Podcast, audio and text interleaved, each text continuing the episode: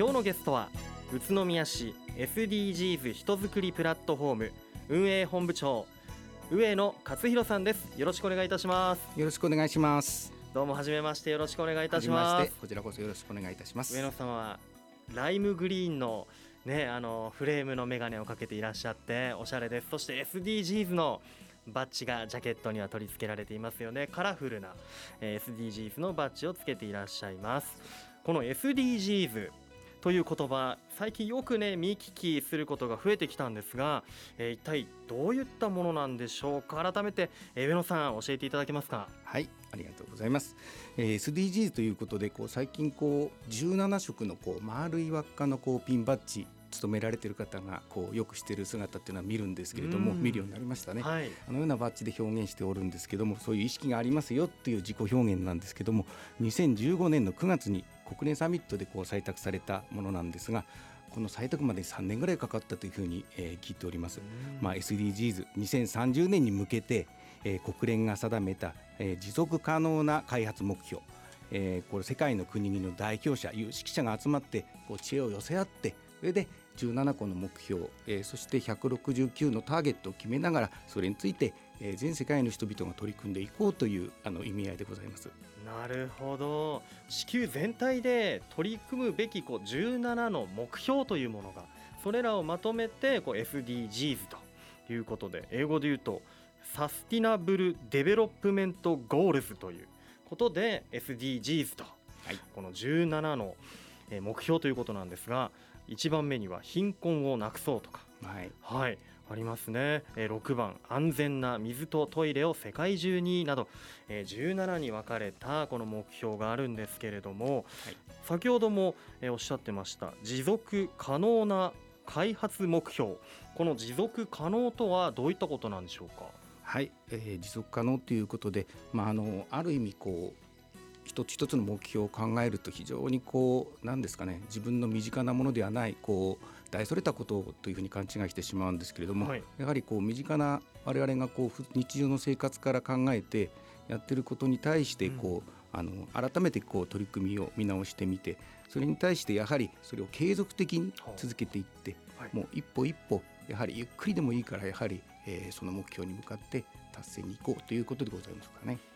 なるほど。それがまずは10年後の2030年までに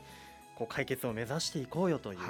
取り組みなんですよね。この、えー、宇都宮市なんですけど国の SDGs 未来都市に選定されたんですよね。そうなんですよね、はい、昨年の7月ですかね。えー、首相官邸において安倍首相から、えー、その認定証を宇都宮市長がいただいてまいりました。はい。は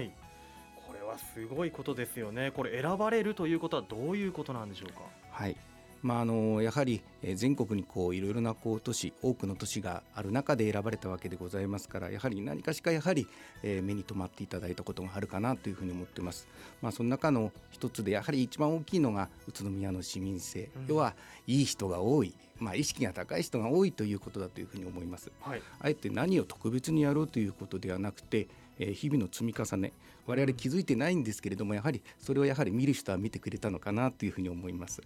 まあ、具体的には宇都宮市の中で特徴的なのは、はい、あの私もいくらかの関わっておるんですけれども、うん、まあ、もったいない運動なんていうのがございます、はい、まあ、こちらの運動についてはもう今年で12年目の活動になるんですけれども、うん、えー、全国大会というのも2度ほど宇都宮市で開催しています、はい、えー、もったいないということで人物町を大切にするということで改めてこう、えー、環境面だけを見るのではなくてやはり人の部分にこうスポットを当てて宇都宮の人間性市民の人間性あとはまた文化、うん、そういったものをこうクローズアップしながらやっぱりそういったものを大切にしていこうよという部分まで含めたえー、もったいない運動を展開しているわけでございます。なるほど。いやもったいない運動は今までもこの番組の中でも取り上げさせていただいたこともありましてあの僕も実践してましたけどマイ箸を持ち歩くとか、はい、ありましたよね。そうですね。前橋うん。前バックとか、はい。あとはなんかもったいない残しま点運動、はい、ありがとうございます。はい。はい。あの飲み会とかでね最初と最後の10分はあのもうご飯を食べたりすることに集中しましょうというね取り組みでした。こういったこともやっぱ長年やっていってこう市民の間にも定着したのかなというふうにねそうですね。感じています、はい。そういった部分も評価をされている。あとどうでしょう？今後宇都宮のこう駅東エリアに今整備されている LRT とか。はいはい、もちろんですね。やはりやはりあのエネルギーの問題考えたりしていくとやはりこの公共交通をこうあの上手に使う、まあ、あの有効に使うということは非常にこうこれから重要になってくると思います。ねそうなってくるとやはり今計画整備されております LRT っていうのは非常にこれからのこう子どもたちに対しても大きな宝物だというふうに思いますし今後やはり SDGs に絡めても重要なポイントだというふうに考えております。その他にも今回この SDGs をめぐっては、えー日本経済新聞社による、えー全国の815の町を対象にした SDGs 先進度調査では宇都宮市は、えー全国総合第3位というね評価も獲得しているんですよね。はいそうなんですよ。これも素晴らしいです3位が栃木県宇都宮市上には福岡県北九州市1位が、えー京都府京都市ということで京都、えー福岡に次いではいこの栃木宇都宮市が総合ランキングで3位はい、誇れることだと思いますよね。はい。本当そうですよね、はい SDGs を推進しているこの宇都宮市なんですけれども、まあ、僕たちこう個人のレベルだとやはりねお話にもあった未来にこう資源を残していくために具体的に私たちどんなことができるんでしょうね。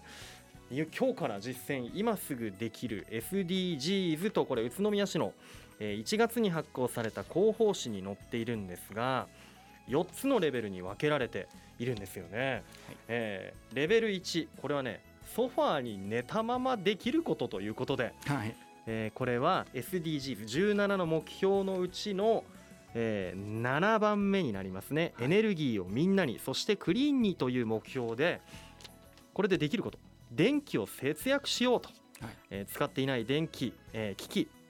完全に電源を切ったり気温の変化に応じて着るものを調節することで電気の無駄遣いを防げますよということこれ本当簡単にできますよねまずねそうですよね。もうあの逆にこうやられてる方も多いんじゃないかと思いますよね。ねえこれやはりねうんエネルギーの問題っていうのは重要視されてますしね。はい。えーレベル2に上がると家にいてもできること、はい。えーこちら12番目の目標作る責任使う責任というものに、えー該当していて食べきれないものは美味しく新鮮なうちに冷凍しよう。食べ物もお金も無駄になりません。確かに。ですよね。食品ロス大きな問題ですからね。はい。本当に。これ今すぐできることですね。はい。そしてレベル3に上がると家の外でできること。えーこれは SDGs の8つ目の目標に関わってきます。働きがいも経済成長もということ。こちらは買い物は地元でしよう。えー地域でできたものを地域で使うことで地域の企業を支援することにつながりえー雇用働く場所が守られることにつながりますはい。この地産地消のねまた考えにもね。はい当。てはまります、そしてレベル4職場でできることこちら13番目の気候変動に具体的な対策をに関わりますえクールビズやウォームビズを徹底しようえ気候に合わせて服装の工夫などを行って冷暖房を適切に使えば二酸化炭素の排出量を減らすことができますよはい。ねえこのようないろんなこの17のカラフルな目標これ僕たちの普段の生活にもはい。ねできることありますねそうですね。もうね本当にもう普段もうやられてることのこうね改めて再確認みたいなものですよね。はいいやーこうやってねあの小さい一人一人の行動でもこれ集まったらやっぱり大きな力だと思うのでこの宇都宮から世界に向けて今自分たちができること我々もしていきたいなと思います。さあ後半ももっとお話を伺っていきましょう。一旦ここでブレイクです。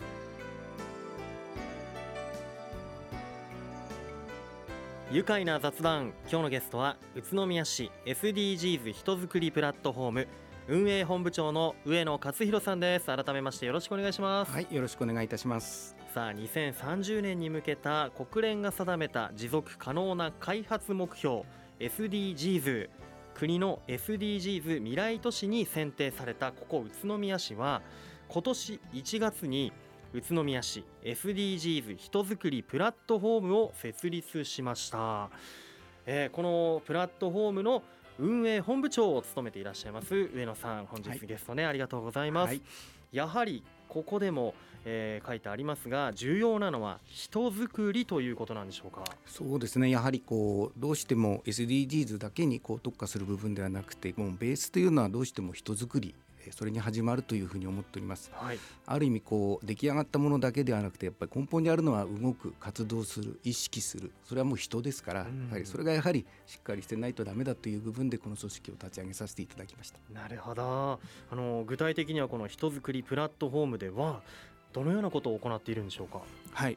えー組織自体がこう立ち上がったばっかりなんでございますけれども、はい。今こうどのような活動をしていこうかということでこう模索中でございます、まあ、そんな中で今意識ある企業団体を募集が始まりました。この新型コロナのご時世なので、はい。えー対外に対してこう会員募集っていうのはなかなかしにくいタイミングなんですけども、うん。そのような中でも、えーまだあの募集が始まって一月ちょっとなんですけれども、はい。それでも163の、えーうん。企業団体の皆様が、えー現在こうこういう活動をしているよ取り組んでいるよまたは今後取り組む意思があるよということで表明していただいて申し込みいただいております。なるほど。あのリストを見ても超有名なね大きな企業から中小企業さらには、えーこの栃木県を代表するようなこうスポーツチームとか、そうですね。ねはいい。ろんなこう企業団体が参加されているんですね。はい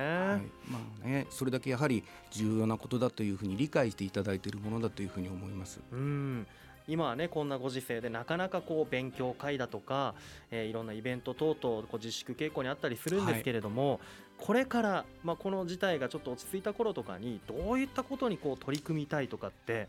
えー上野さん何かありますか？はい、えーなかなかこう SDGs というこう言葉がこう普及しているかというとなかなかやっぱりそこまでいってないのかなっていうのが正直なところでございます。うんまあ、やはりそのあたりこう普及啓発の部分、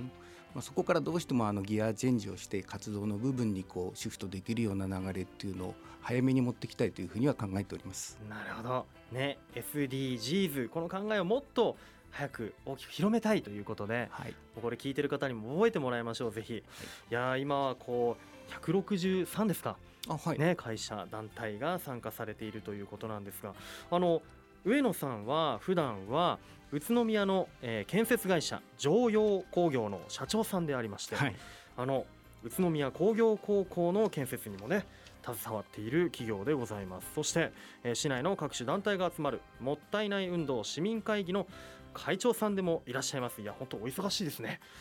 会長であり運営本部長であり。そんなことございません。やっぱそれはやはりこの SDGs とかもったいない運動をこう広めたいという思いがあってのことと思いますがはい、この SDGs 人づくりプラットフォームこれはもったいない運動市民会議と宇都宮市でこう運営を担っているということなんですね。はい、やはりこうもったいない運動市民会議このもったいない運動でこう今までできたこう横のつながりとか、はい、えーノウハウっていうのがやはり運営には役立ってるんじゃないでしょうか。はい、ありがとうございます。大いにやはりや役立っておりまし、うん役に立っておりまして、えーまああのベースとしてこのもったいない運動の32団体、まあレディオビリーさんもごご加入いただいてるんですけども、はいプラスやはりそれ以外に入られてない方でもやはりそれに類するまたそれ以上の活動をなされている組織企業さんいらっしゃいます。そういったところがやはり入っていただいて構成しているのかというふうに思います。なるほどで、まあ、ましてやもったいない運動の方も SDGs にしてもこう地域とか、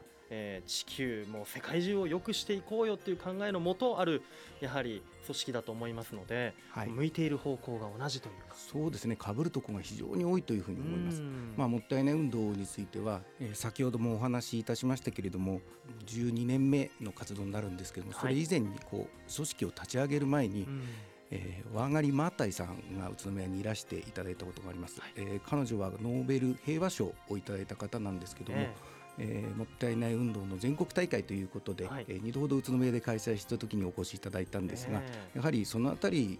その時期からやはり活動していただいている団体が多いものですからそういったこう意識の高い団体プラスやはり今こういろんな意味合いでこう活動えー、CSR を含めて対外的な部分の企業のこう価値が求められておりますからそういったところにこう気づかれているしそれを気づいて活動している企業が加わって今回の SDGs のプラットフォームの方につながっているのかなというふうに感じます。なるほど。前々からこの栃木の宇都宮ではそういった考えを持った方とかがいてもうこう自然ととこう流れが SDGs のこの人づくりプラットフォームの方にまたこう合流していったというようなね感じが見受けられます、はい、この SDGs 人づくりプラットフォーム現在新たな会員も募集しているそうですがその対象となる方はどういった方々でしょうか？はい。まあ、あの重複いたしますけどもやはりこうこういったこう意識もう地球を何とかしよう、えー、未来のために子どもたちのためにと、まあ、そういった部分で意識の高い企業そして、えー、そういう団体を求めております、まあ、あの宇都宮市を拠点として活動している組織にはなるんですが、はい、やはりそういったところの連携とか